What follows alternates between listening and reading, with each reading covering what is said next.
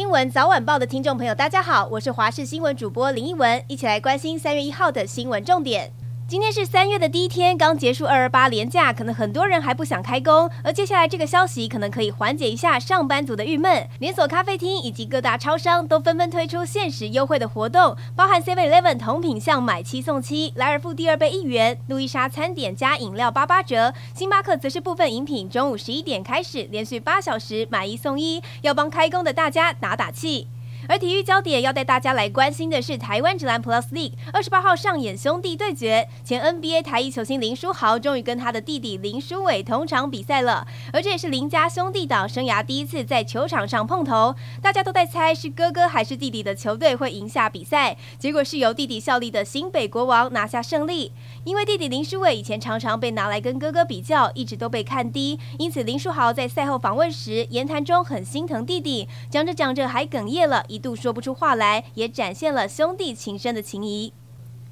政治方面，昨天是二二八，台北市长蒋万安出席北市府二二八纪念活动时，遭到民众大呛，杀人凶手下跪道歉。而现在，其中一位名叫陈彦婷的抗议人士，身份也被起底了，是绿党苗栗党部主委。前一天还跟立场亲绿的网红四叉猫在抗议活动现场开心合照。对此，台北市议员钟佩君提案要北市府明年起停办官方二二八追思会，他认为这样才可以杜绝极端政治分子与投机者的消费。但是这个提案一抛出，也引来绿营大酸，说蒋万安是王子吗？一次被抗议就要议员护航停办活动。而北市文化局局长蔡诗平则表示，二二八纪念活动行之有年，认为要停办几率不高。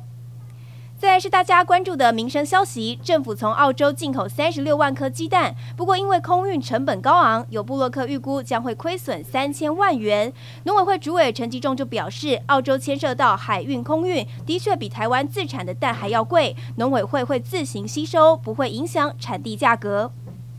另外，这是前年社会上相当关注的案件，台中玛莎拉蒂驾驶因为发生擦撞，殴打送信男大生。经过一年多的审理，上午一审宣判，张姓主嫌涉杀人未遂罪，判处有期徒刑九年；另外两名同伙李姓男子跟陈姓男子涉伤害致重伤罪，各处有期徒刑四年八个月。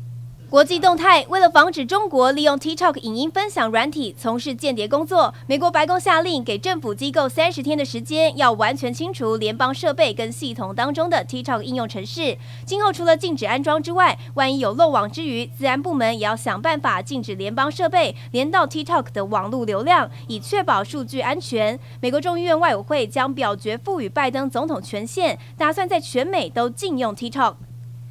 最后要提供给大家天气资讯，今天天气不错，各地多云到晴，阴风面水汽稍微增加，东半部地区跟大台北山区有零星短暂雨，白天还是舒适温暖，中南部日夜温差比较大，不过晚上开始又要变冷了。未来一周的天气概况，今晚东北季风增强，强度有机会达到大陆冷气团的等级，而北部以及东北部转冷，北部宜兰的气温呈现溜滑梯，明天北部一整天偏冷，最冷的时间在周五的清晨，而北部低温下探十一十二度，周末也有东北季风的影响，持续进入到春天了，天气变化大，也提醒大家要留意最新的天气资讯。